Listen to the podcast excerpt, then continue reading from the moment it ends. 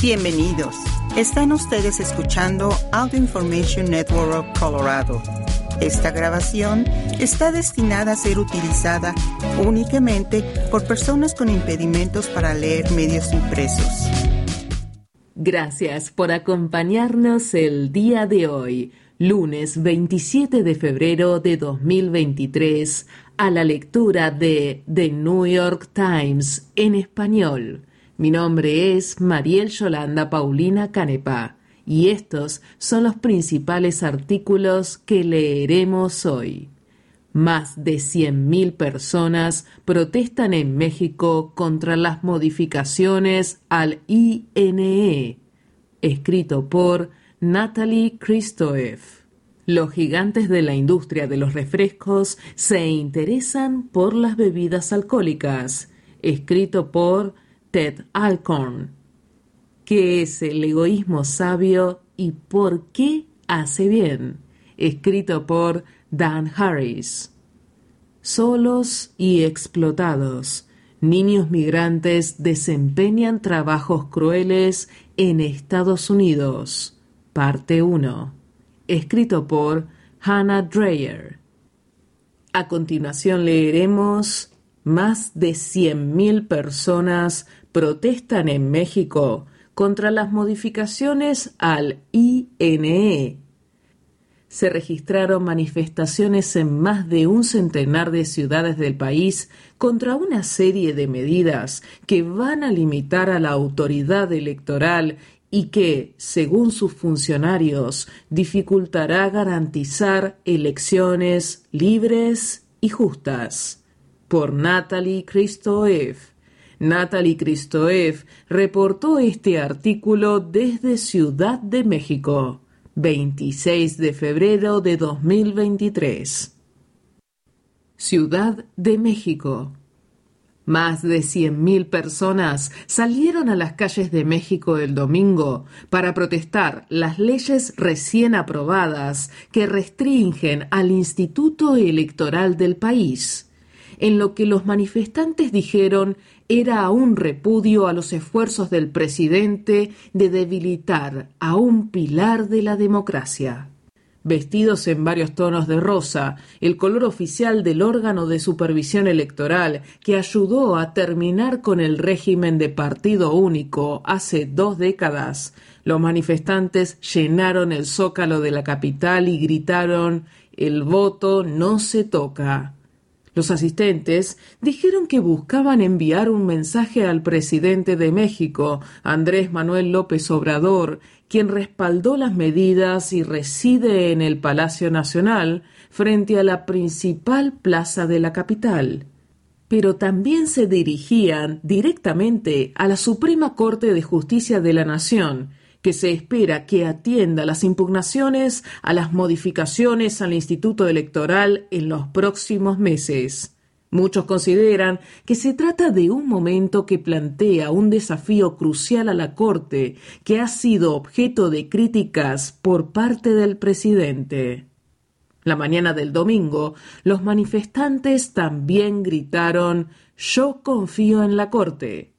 Horas antes del inicio oficial de la protesta, los asistentes, algunos vistiendo camisas de botones bien planchadas y sombreros de paja, se reunían en cafeterías y tomaban desayuno en una terraza con vista a la sede de gobierno. Pero en la calle el ambiente era de ansiedad.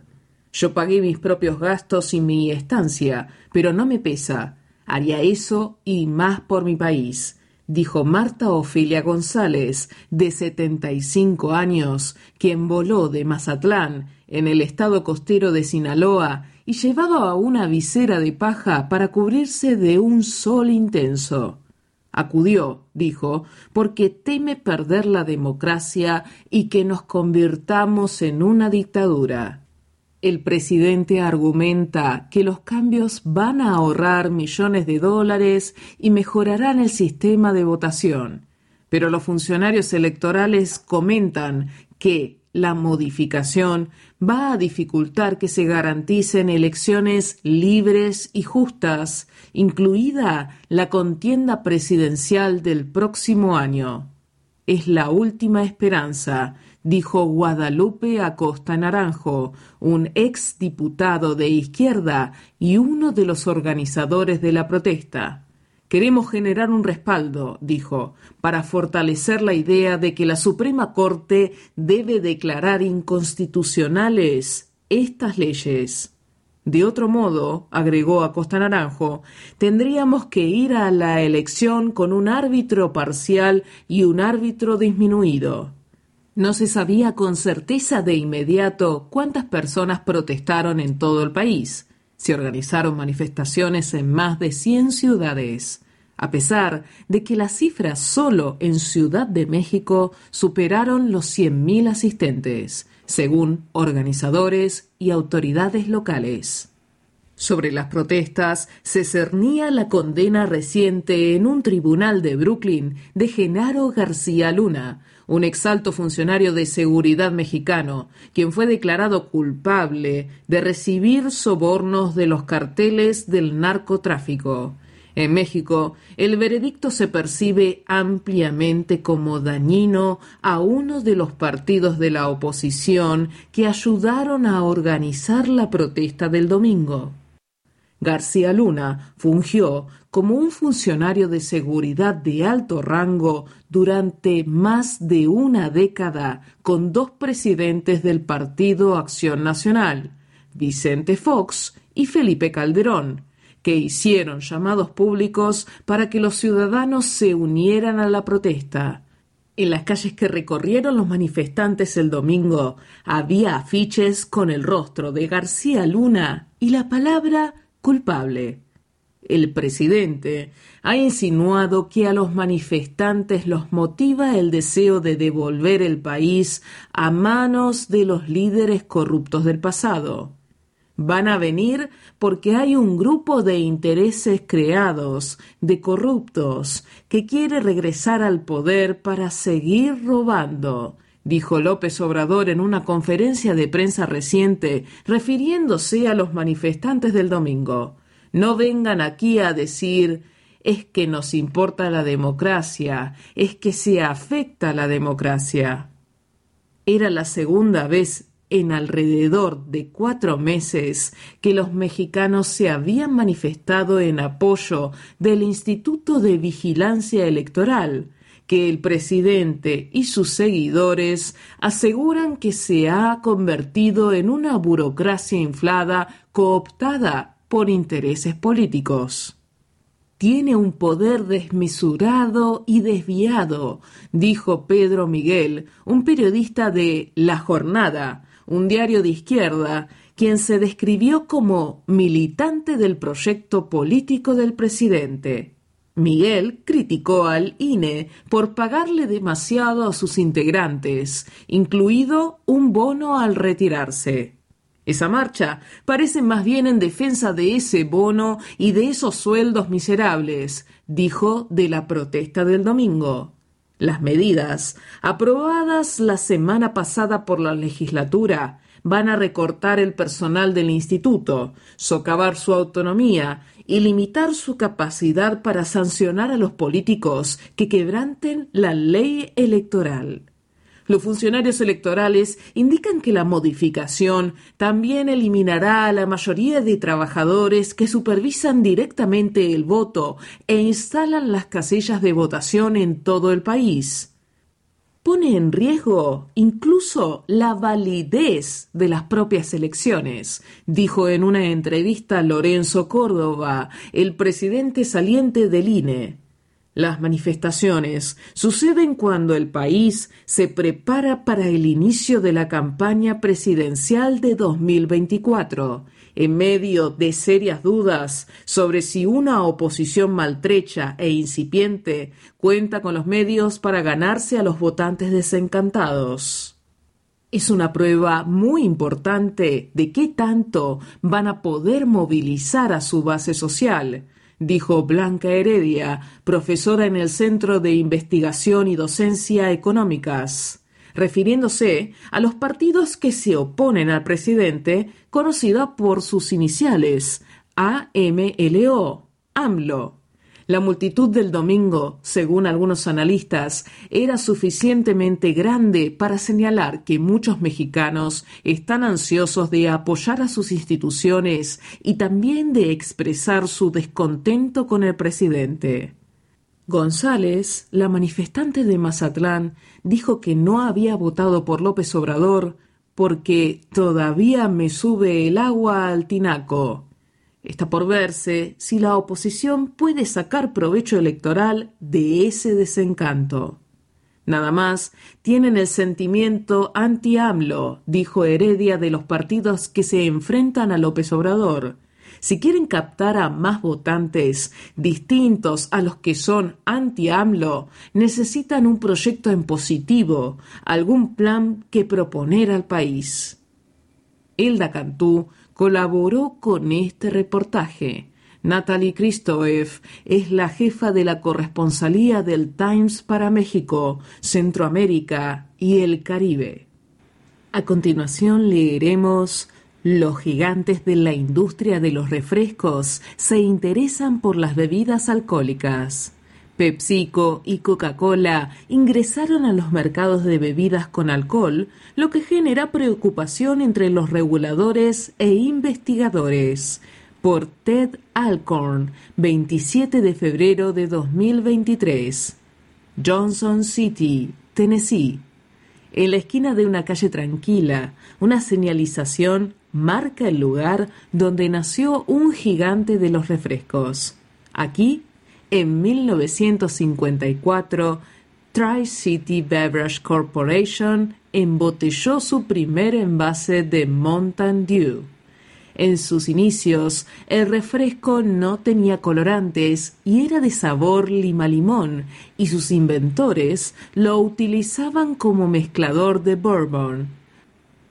Mountain Dew es otra manera de llamar al moonshine, un whisky que los agricultores procesaban de manera ilegal con los remanentes de sus cosechas. Las etiquetas de las primeras botellas de refresco prometían que estaba especialmente mezclado al estilo tradicional de los montañeses. No fue sino hasta que PepsiCo compró la empresa en 1964 y construyó una marca global orientada a los jóvenes y comercializada por atletas de deportes extremos que el refresco dejó en el pasado sus raíces apalaches. Podríamos decir que Mountain Dew cerró el círculo el año pasado cuando PepsiCo transformó la marca en una nueva bebida alcohólica, Hard Mountain Dew. En un One Stop Wine and Spirits frecuentado por estudiantes de la Universidad Estatal del Este de Tennessee, las nuevas latas de 709 mililitros ocupan un lugar preponderante. Aunque la bebida se parece poco a su antecesora, su contenido alcohólico es exactamente el mismo que el del Mountain Dew, dijo Charles Gordon Jr., propietario de Tri-City Beverage. Hard Mountain Dew refleja un cambio importante en la industria del alcohol, que durante el siglo pasado produjo sobre todo cerveza, vino o licores. En los últimos años, esas líneas se han difuminado y ha surgido una cuarta categoría de bebidas listas para beber, los hard seltzers y otras bebidas saborizadas de malta, los vinos refrescantes o wine coolers, así como los cócteles en lata. Aunque estos productos difieren en sus ingredientes principales y en la forma de procesar el alcohol, todos suelen estar saborizados y envasados para un consumo informal. No es la primera vez que un nuevo tipo de bebida alcohólica se hace popular, pero algunas modas anteriores estaban asociadas a productos individuales como Zima, Smirnoff Ice o Four Loco. No fue sino hasta los últimos tres o cuatro años que se convirtió en una categoría importante, dijo Nadine Sarvat, analista de bebidas de Bernstein Research. En 2021, la firma Grandview Research calculó que las ventas de seltzers y cócteles enlatados listos para beber eran de unos 10 millones de dólares y espera que crezcan a un ritmo de dos dígitos en los próximos años. En un cambio importante, PepsiCo y Coca-Cola lanzaron productos con alcohol al mercado estadounidense. En febrero, Monster Beverage, fabricante de bebidas energéticas, sacó al mercado su primera línea de bebidas alcohólicas llamada Beast Unleashed pero en un momento en que las muertes relacionadas con el alcohol en Estados Unidos alcanzan cifras históricas, los reguladores y los expertos en salud pública expresan su preocupación por la posibilidad de que la nueva clase de bebidas y la industria en crecimiento puedan alterar la manera en que la gente compra y consume alcohol. Algunos también están preocupados porque la comodidad de los nuevos productos podría revertir el descenso a largo plazo del consumo de alcohol entre los jóvenes. Además, estudios recientes demuestran que consumir tan solo una bebida alcohólica al día aumenta el riesgo de cáncer y cardiopatías. Coca-Cola y Monster Beverage declinaron hacer comentarios en repetidas ocasiones y PepsiCo remitió las preguntas sobre los productos de sus marcas a las empresas independientes a la que les concedió licencias para fabricarlos y comercializarlos. Pamela Trangenstein, científica del Grupo de Investigación sobre el Alcohol del Instituto de Salud Pública de California, supervisó hace poco un estudio que se hizo en los partidos de fútbol universitario. Describió un mar de latas vacías del hard seltzer de la marca White Claw que cubría el suelo de una sección de estudiantes en un estadio la carbonatación y el contenido de azúcar pueden hacer que aparezca que no se está bebiendo alcohol, explicó. Una oportunidad tentadora. Los hábitos de consumo de alcohol de los estadounidenses han ido cambiando con el tiempo. La popular práctica de evitar las calorías y los carbohidratos lleva años reduciendo la participación de mercado de la cerveza, según Bonnie Herzog, directora ejecutiva de Goldman Sachs, que analiza el sector de las bebidas. Al mismo tiempo, las empresas de bebidas alcohólicas compiten por recuperar a los menores de 30 años que consumen menos alcohol que las generaciones anteriores a esa edad. Y la pandemia de coronavirus disparó las ventas de productos listos para beber, ya que los consumidores buscaban bebidas preparadas que pudieran tomar en casa salud y bienestar, variedad, comodidad. Ese es el atractivo, dijo Herzog. Hard Mountain Dew es un ejemplo de estas tendencias. No contiene azúcar ni cafeína y aprovecha el vínculo que tienen los consumidores con una marca que conocen desde hace años. Aunque el nuevo producto tiene un 5% de alcohol por volumen, una lata de 24 onzas contiene el equivalente de dos bebidas normales. A los consumidores que lo probaron les gustó. Bebí Hard Mountain Dew y me sentí como si estuviera mirando a Dios, escribió un consumidor en una reseña de Internet los grandes productores de alcohol como Anheuser-Busch, InBev y Diageo han invertido mucho en esta categoría, pero el momento también les ha dado a los fabricantes tradicionales de refrescos un nuevo y tentador mercado, dijo Herzog. Además, los fabricantes y distribuidores obtienen un mayor beneficio por caja de bebidas alcohólicas que de bebidas sin alcohol, según Kevin Asato, consultor de la industria de bebidas. En 2018, Coca-Cola puso un pie en el mercado con la introducción del Lemon Dew, en Japón, la primera bebida con alcohol entre sus marcas desde las décadas de 1980. En 2020, la compañía se asoció con Molson Coors para hacer Topo Chico Hard Seltzers y el año pasado Coca-Cola llegó a acuerdos para producir los cócteles Fresca Mista, Simple Spike Lemonade y una lata de Jack and Coke. En una conferencia sobre los resultados de la empresa que se celebró el 14 de febrero, James Quincy, director ejecutivo de Coca-Cola, mencionó sus primeros experimentos con alcohol, por ejemplo, Jack and Coke, cuya venta en California está prevista para finales del mes que viene, como una vía para que la empresa sea una compañía de bebidas integral en todas partes. Al dar la concesión de licencias de sus refrescos a fabricantes de alcohol establecidos para que vendieran sus productos a través de distribuidores existentes, Coca-Cola logró mantenerse dentro de los límites regulatorios que separan a productores, distribuidores y minoristas de alcohol.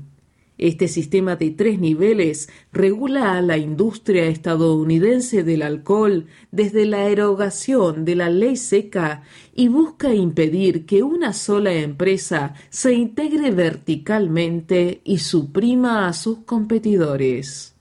En contraste, PepsiCo ha vinculado menos de sus marcas a las nuevas bebidas alcohólicas. Hasta ahora, solo Hard Mountain Dew y Lipton Hard Iced Tea, pero ha mostrado una mayor disposición a sacudir el status quo.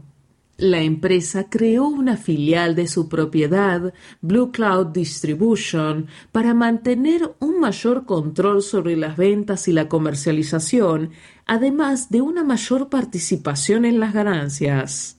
Esta estrategia implicó contratar a más de 250 empleados y obtener licencias estatales individuales para distribuir alcohol, así como la compra de una flotilla de camiones repartidores.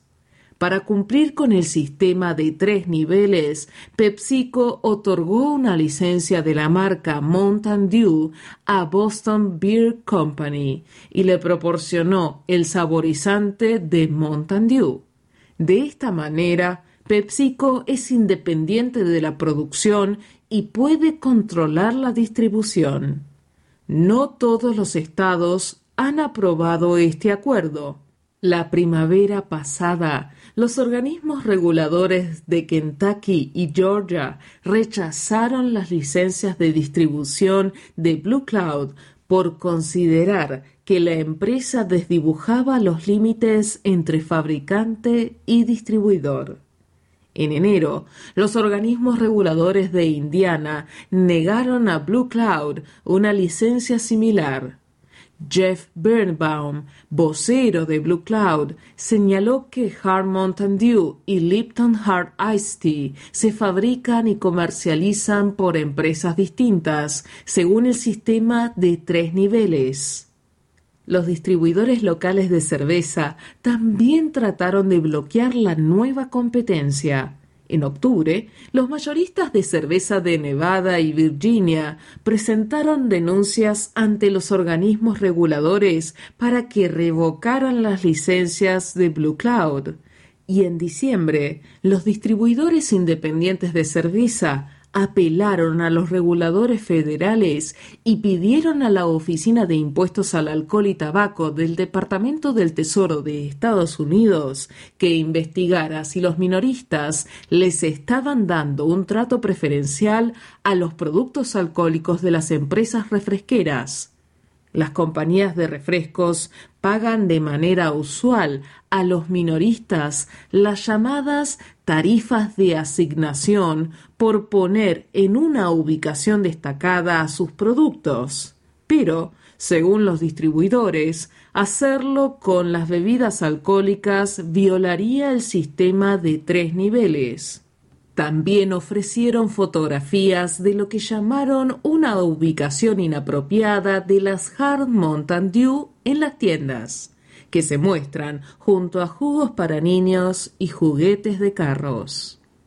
Birbaum, vocero de Blue Cloud, dijo que la compañía no le imponía a los minoristas cómo exhibir sus bebidas, pero los instó a evitar confundir productos alcohólicos y no alcohólicos y a corregir la ubicación inapropiada. También señaló que Hard Mountain Dew tenía un precio y un empaque que sigue la línea de otras bebidas alcohólicas listas para beber a base de malta y dice de manera clara en su etiqueta que es para personas mayores de 21 años. Mary Ryan, quien dirige la Oficina de Comercio e Impuestos al Alcohol, dijo que su despacho no había recibido evidencia de alguna violación. La agencia está aceptando comentarios públicos hasta el 7 de junio sobre si debe revisar las regulaciones que evalúan la independencia de los minoristas, entre otros. Sarvat, la analista de bebidas, dijo tener dudas de que las tácticas utilizadas por Blue Cloud y PepsiCo provocarían abandonar el sistema regulatorio de tres niveles, pero no descartó su influencia. Cada vez que Pepsi o Coca-Cola hacen algo debido a sus grandes presupuestos, es algo que hay que analizar con cuidado, dijo. El consumo excesivo de alcohol ya cobra la vida de más de 140.000 estadounidenses al año, según los cálculos más recientes, lo que supera con creces la sobredosis de drogas o las muertes por arma de fuego. Quienes estudian el consumo de alcohol se alegran de la creciente cantidad de jóvenes abiertamente sobrios y curiosos, y los fabricantes de bebidas intentan captar a ese grupo con una profusión de nuevos productos sin alcohol como vinos y aperitivos sin alcohol. Pero lo que les preocupa a algunos expertos en salud pública es que la creciente variedad de bebidas alcohólicas invierta esas tendencias. Según Matt Rosheim, profesor asociado del Centro de Ciencias de la Salud de la Universidad del Norte de Texas, los efectos a largo plazo de los hábitos de consumo de alcohol no se conocerán sino hasta dentro de unos años. En el ámbito de la salud pública siempre estamos jugando al juego del martillo, en el que tienes que golpear al topo en cuanto se asoma, porque la industria es muy rápida, innovando y lanzando cosas. Y luego tardamos años y años en saber qué ha pasado, dijo el experto. De las pocas encuestas gubernamentales que analizan los comportamientos de consumo de alcohol, Ninguna recopila datos detallados sobre las nuevas bebidas alcohólicas, dijo Marisa Esser, quien dirige el programa de alcohol en los Centros para el Control y la Prevención de Enfermedades de Estados Unidos. Por primera vez, la encuesta Monitoring the Future, que calcula el uso de sustancias entre los estudiantes estadounidenses de octavo, décimo y duodécimo grados, incluirá preguntas sobre refrescos con gas y cócteles listos para beber este otoño. Como estos tipos de bebidas tienden a ser económicos, se embotellan en envases individuales y se venden en lugares como gasolineras y tiendas de conveniencia, es probable que atraigan a los jóvenes, indicó Rosheim. Los ejecutivos de la industria reconocieron el beneficio de mercadeo que surge de las marcas conocidas.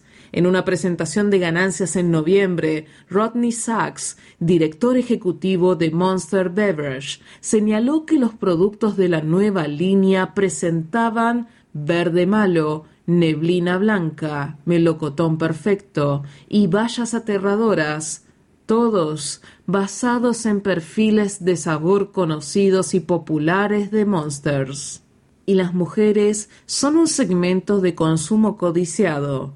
Catherine Keyes, catedrática de epidemiología de la Universidad de Columbia, afirma que la apuesta por los refrescos con alcohol parece tener como objetivo a las mujeres cuyo consumo de alcohol se ha equiparado al de los hombres en los últimos años. Las bebidas alcohólicas saborizadas y bajas en calorías han sido su método infalible para atraer al mercado femenino, dijo.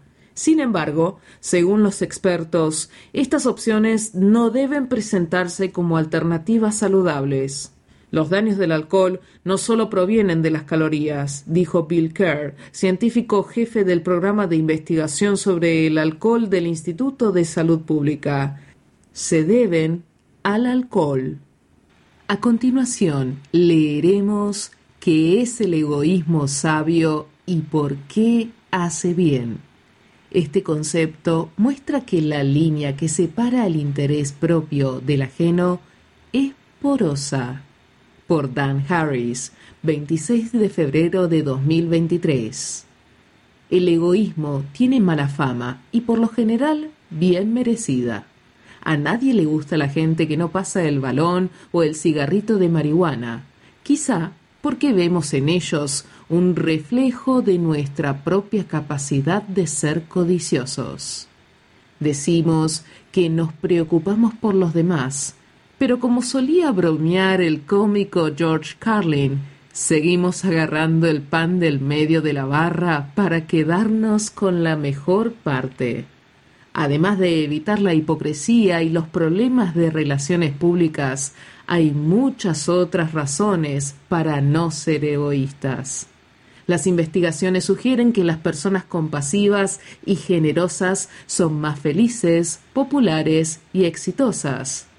Y, sin embargo, todos necesitamos actuar en nuestro propio interés al menos un poco. Si viviéramos en un estado de preocupación altruista perpetua, negándonos a defendernos y nos dejáramos pisotear, eso constituiría lo que un maestro budista tibetano llamó compasión idiota. Entonces, ¿cómo encontrar el equilibrio? Hace poco volé a Dharamsala, India, para pasar unas semanas en la órbita de su santidad, el Dalai Lama. Fue una oportunidad excepcional, dado que ahora tiene 87 años y no concede entrevistas muy a menudo. Soy un gran admirador del Dalai Lama, lo cual tal vez no sea sorprendente, dado que escribo libros y conduzco un podcast sobre felicidad pero admito que mi relación con él es, en cierto sentido, difícil. Por un lado, su biografía es extraordinaria. A los dos años fue reconocido como el líder espiritual y político del Tíbet y pronto demostró ser un adepto de la meditación y el estudio.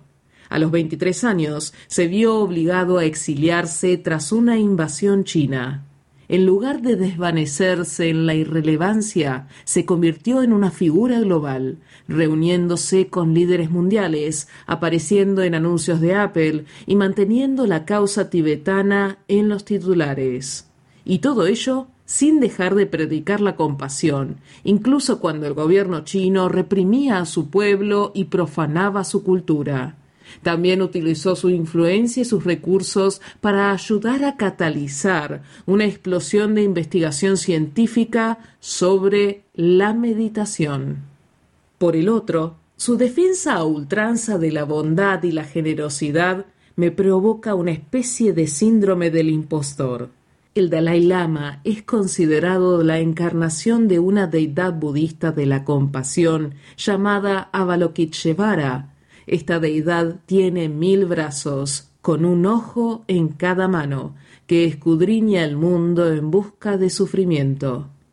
En mis horas difíciles, a veces me siento como si yo también fuera un ser de mil brazos, salvo que los ojos de mis palmas solo buscan una gratificación egocéntrica. Tal era el bagaje psíquico que llevaba a mi entrevista con el Dalai Lama. Sin embargo, durante nuestro encuentro, recordé que su santidad tenía una teoría que exponía con elegancia el falso binario entre egoísmo y desinterés. Lo llamó egoísmo sabio. De manera innata, todos tendemos a ser egoístas. Es natural y no hay por qué avergonzarse de ello. Pero, según él, Un egoísmo verdaderamente ilustrado también significa reconocer que actuar con generosidad y altruismo nos hace más felices de los que nos hace pensar solo en nosotros mismos. El concepto de egoísmo sabio muestra que la línea que separa el interés propio del ajeno es porosa. Adam Grant, psicólogo organizacional de la Facultad Wharton de la Universidad de Pensilvania, tiene un término adecuado para la mezcla de altruismo y egoísmo, el otroísmo. El Dalai Lama me dijo, pensar de un modo más compasivo es la mejor manera de beneficiarte a ti mismo. Añadió que su propia práctica consistía en pensar en beneficiar a otras personas tanto como fuera posible. El resultado obtengo beneficios, exclamó, tras lo cual me sacó la lengua y soltó una de sus carcajadas características. Luego se puso serio. El altruismo no significa que uno se olvide por completo de sí mismo. No, dijo, con un elegante pero despectivo movimiento de muñeca. Era exactamente lo que necesitaba oír, dado mi afición a la autocrítica. El egoísmo sabio no significa que no pueda tener mis propias ambiciones personales. Hace unos dos mil seiscientos años, Buda mismo habló largo y tendido sobre lo que constituía un medio de vida correcto, uno que no perjudicara a otros seres, y este enfoque no excluía el éxito material. Algunos de los seguidores más leales de Buda eran ricos comerciantes.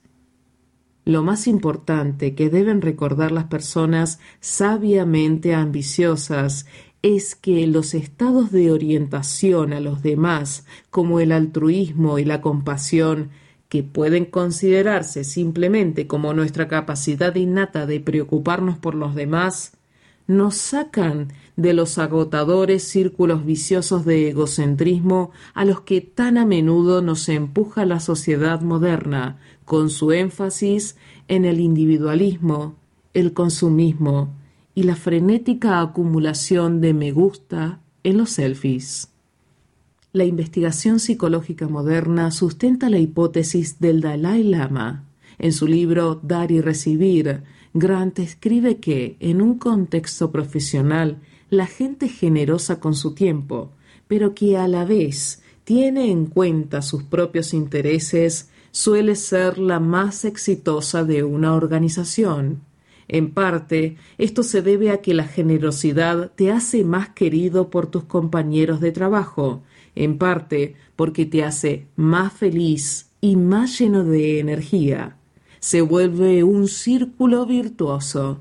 Ser amable con los demás te hace más feliz, lo que te hace más amable, lo que te hace aún más feliz. Así que si quieres practicar un mejor egoísmo, trabaja para cultivar una mentalidad compasiva. Las investigaciones sugieren que cualidades como la compasión y el altruismo no son valores predeterminados inalterables, sino habilidades que se pueden desarrollar. Aquí tienes cuatro estrategias para que tú también puedas acceder a ese círculo virtuoso. Prueba la meditación de la bondad amorosa. Siéntate en silencio, cierra los ojos y piensa en varias personas. Comienza con alguien fácil de querer, como una mascota o un niño. En cuanto tengas una imagen mental de ese ser, envíale en silencio cuatro tipos de pensamientos. Que sea feliz, que estés a salvo, que tengas salud, que vivas a gusto. A continuación, piensa en ti mismo, en un mentor, en una persona neutral, en una persona difícil y por último, en todos los seres del mundo. Aún están surgiendo investigaciones sobre esta práctica, pero los estudios han demostrado que la meditación de bondad amorosa puede aumentar los sentimientos de conexión social y disminuir la depresión. Se trata de un clásico ejemplo de egoísmo sabio. Cultivas la capacidad de cuidar de los demás y te vuelves más sano y feliz en el proceso. Te sugiero que empieces poco a poco, de uno a cinco minutos algunos días a la semana, y vayas avanzando.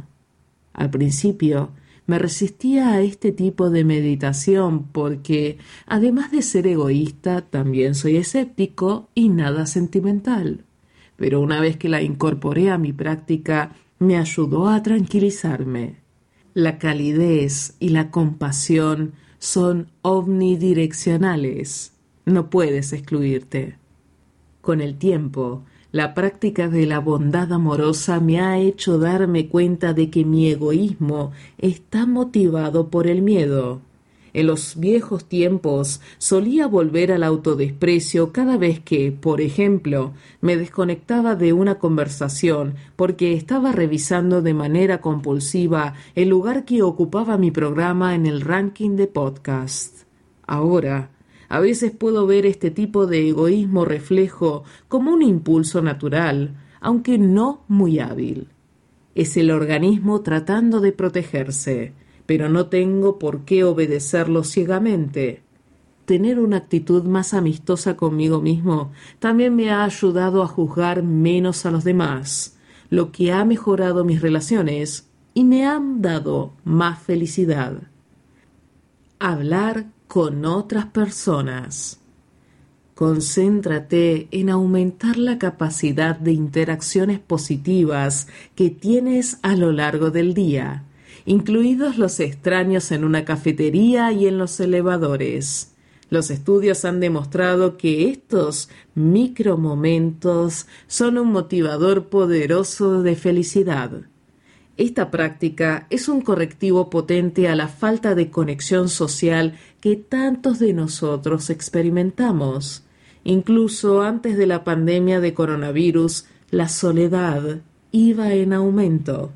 Sabemos por las investigaciones psicológicas que la solidez de nuestras relaciones es quizá la variable más importante cuando se trata del florecimiento humano. Dedica tus tareas cotidianas a otras personas. Antes de comenzar una actividad, tómate unos segundos para dedicar lo que vayas a hacer al beneficio de todos los seres. Lo digo en serio. Antes de cepillarte los dientes, dormir la siesta o comerte un sándwich, di para tus adentros algo como Estoy haciendo esto para poder estar fuerte y sano no solo para mí mismo, sino para poder ser útil para las demás personas. Al igual que con la meditación de la bondad amorosa, al principio esto me costó un poco de trabajo, pero ahora lo considero una manera útil de elevar mis actividades cotidianas y activar mi altruismo latente. Así que, antes de hacer ejercicio o meditar, Intento recordarme a mí mismo que lo hago no solo por razones egoístas, sino también para ser un padre, un marido y un compañero de trabajo más sano, feliz y útil. Y lo que es más importante, no hay problema si empiezas esta y todas las demás prácticas que he enumerado aquí con una intención egoísta. Es probable que tu motivación cambie con el tiempo. Aprovecha las pequeñas oportunidades de ser generoso. La ciencia nos dice que ser generosos beneficia al que da y al que recibe por igual. Algunas imágenes obtenidas por resonancia magnética funcional muestran que ser generoso activa las mismas partes del cerebro que un postre. Esto se conoce como la euforia del que ayuda, y el gesto no tiene por qué ser grandioso. No tienes que entrar corriendo a un edificio en llamas. Puede ser tan sencillo como abrirle la puerta a alguien, hacerle un cumplido o enviarle un mensaje de texto a alguien que está pasando por un momento difícil. El cambio puede ser un proceso lento. Nuestro condicionamiento hacia el individualismo y el materialismo es muy profundo. Por eso, me resultó útil sentarme con el Dalai Lama y que me recordara el egoísmo sabio. Llevo años trabajando en estas habilidades y todavía se me olvidan y caigo en el acaparamiento y las consiguientes tandas de autocrítica. Pero con el tiempo he aprendido a cambiar el rumbo hacia mi altruismo. Un ejemplo es este artículo que estás leyendo. Por supuesto, una parte de mí está motivada por el deseo de promocionar mi trabajo y que mi madre me vea en el New York Times pero otra parte de mí se siente motivada a compartir esta información porque sé, por las investigaciones y la experiencia personal, que es probable que mejore tu vida. He llegado a la conclusión de que no tiene nada de malo obtener placer de la gratificación egoísta, sobre todo cuando estimula el trabajo orientado a los demás. ¿Por qué el egoísmo y el desinterés no pueden coexistir en una doble hélice benéfica? No se trata de alcanzar la perfección. Algunos días tu abrazo de Avalokiteshvara puede tener bursitis. En lugar de compararnos con el Dalai Lama, podemos utilizarlo como una estrella polar útil un recordatorio de que todos podemos entrenar nuestras mentes para dar pasos marginales pero significativos. Incluso la gente como yo, que teme ser malvada sin remedio, e incluso tú. Dan Harris es el presentador del podcast 10% Happier. A continuación leeremos Solos y explotados Niños migrantes desempeñan trabajos crueles en Estados Unidos. Llegan al país en cifras récord y acaban en labores peligrosas que violan las leyes de trabajo infantil, incluso en fábricas donde se hacen algunos de los productos más conocidos del país.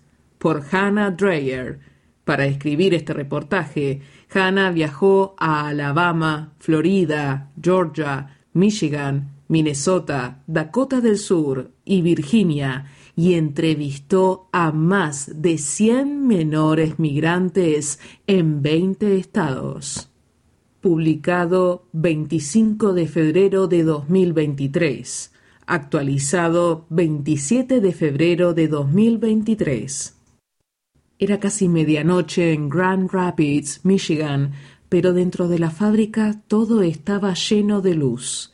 En una cinta transportadora, las bolsas del cereal Cheerios pasaban ante un grupo de jóvenes trabajadores. Una era Carolina York, de 15 años, que el año pasado llegó sola a Estados Unidos para vivir con una pariente a la que no conocía. Cada diez segundos, aproximadamente, metía una bolsa sellada de plástico, llena de cereal, en una caja amarilla de cartón que pasaba ante ella.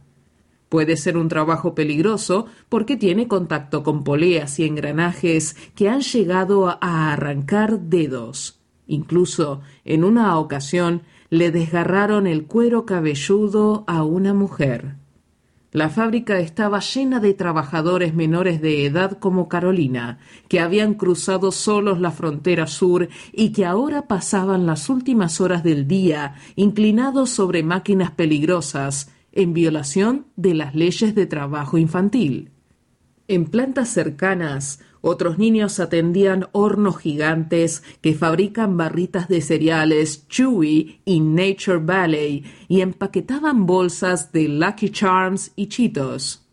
Todos trabajaban para Hardside Food Solutions, una empresa gigantesca que envía estos productos a todo el país. A veces me siento cansada, a veces me siento enferma dijo Carolina después de un turno en noviembre.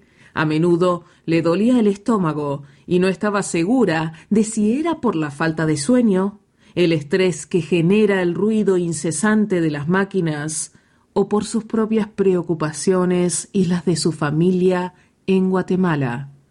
Pero me estoy acostumbrando. Estos trabajadores forman parte de una nueva economía de explotación los niños migrantes que llegan a Estados Unidos sin sus padres en cifras récord. Están trabajando en algunos de los oficios más duros del país, según descubrió una investigación de The New York Times. Esta fuerza de trabajo clandestina se extiende por sectores de todos los estados, burlando las leyes de trabajo infantil que están vigentes desde hace casi un siglo tejadores de 12 años en Florida y Tennessee, menores de edad que laboran en mataderos de Delaware, Mississippi y Carolina del Norte, niños que aserran tablones de madera en turnos nocturnos en Dakota del Sur. Procedentes en su mayoría de Centroamérica, los niños se han visto obligados a desempeñarse en esos oficios debido a la desesperación económica agravada por la pandemia. Esta mano de obra ha crecido lentamente durante casi una década, pero se disparó desde 2021, al tiempo que los sistemas implementados para la protección de menores han comenzado a fallar.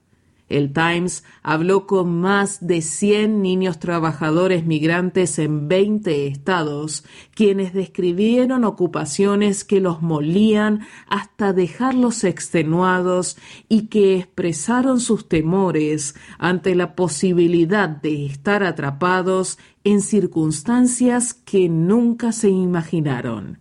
La investigación del Times también se basó en registros de tribunales e inspecciones y en entrevistas con cientos de abogados, trabajadores sociales, educadores y funcionarios que se encargan del cumplimiento de la ley.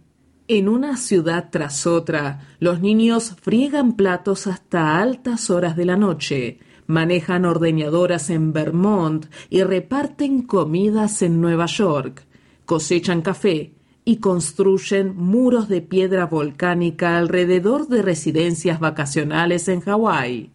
Niñas de 13 años lavan sábanas en hoteles de Virginia. En muchas partes del país, los profesores de secundaria y bachillerato de los programas de aprendizaje de inglés dicen que es habitual que, al terminar sus clases, casi todos sus alumnos salgan a toda prisa a cumplir con largos turnos. No deberían trabajar jornadas de 12 horas diarias, pero eso es lo que está pasando, dijo Valeria Lindsay, profesora de lengua y literatura en Homestead Middle School, cerca de Miami. Lindsay comentó que en los últimos tres años casi todos los alumnos de octavo grado de su programa de inglés como segunda lengua comprendido por unos 100 estudiantes, también desempeñaban la carga laboral de un adulto. Según el análisis del Times, el trabajo de los niños migrantes beneficia tanto a las empresas que trabajan en negro como a las multinacionales.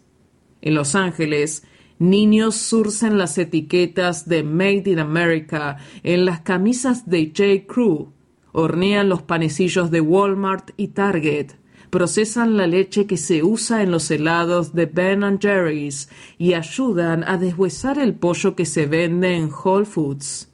Este otoño, alumnos de secundaria fabricaban calcetines de Fruit of the Loom en Alabama. En Michigan, menores fabrican piezas de automóviles para Ford y General Motors. En 2022, los menores no acompañados que entraron a Estados Unidos alcanzaron la cifra de 130.000, el triple que el número registrado cinco años antes, y se espera que este verano se produzca otra oleada.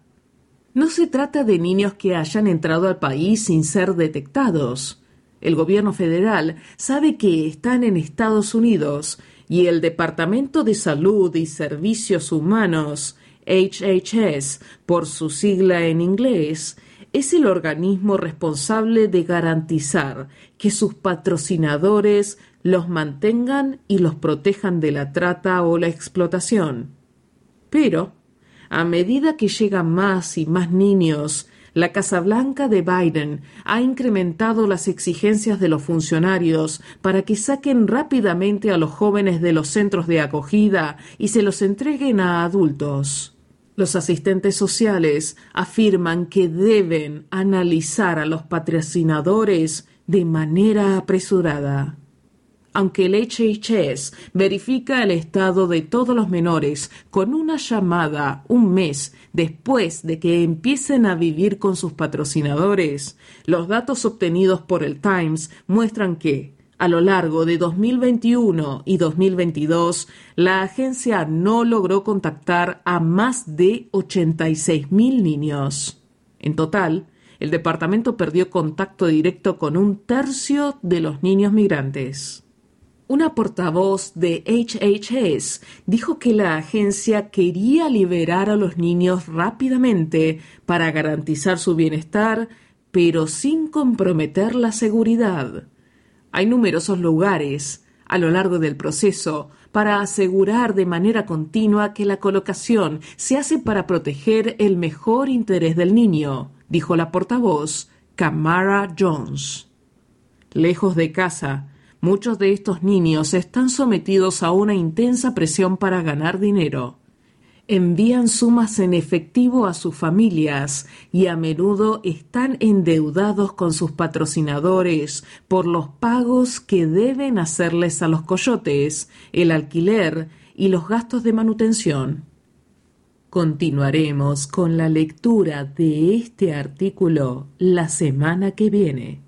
Gracias por acompañarnos en esta nueva edición de The New York Times en español mi nombre es Mariel Yolanda Paulina Canepa. Si ha disfrutado de este programa, por favor suscríbase a nuestro servicio gratuito en nuestra página web www.aincolorado.org o llamando al 303-786-7777.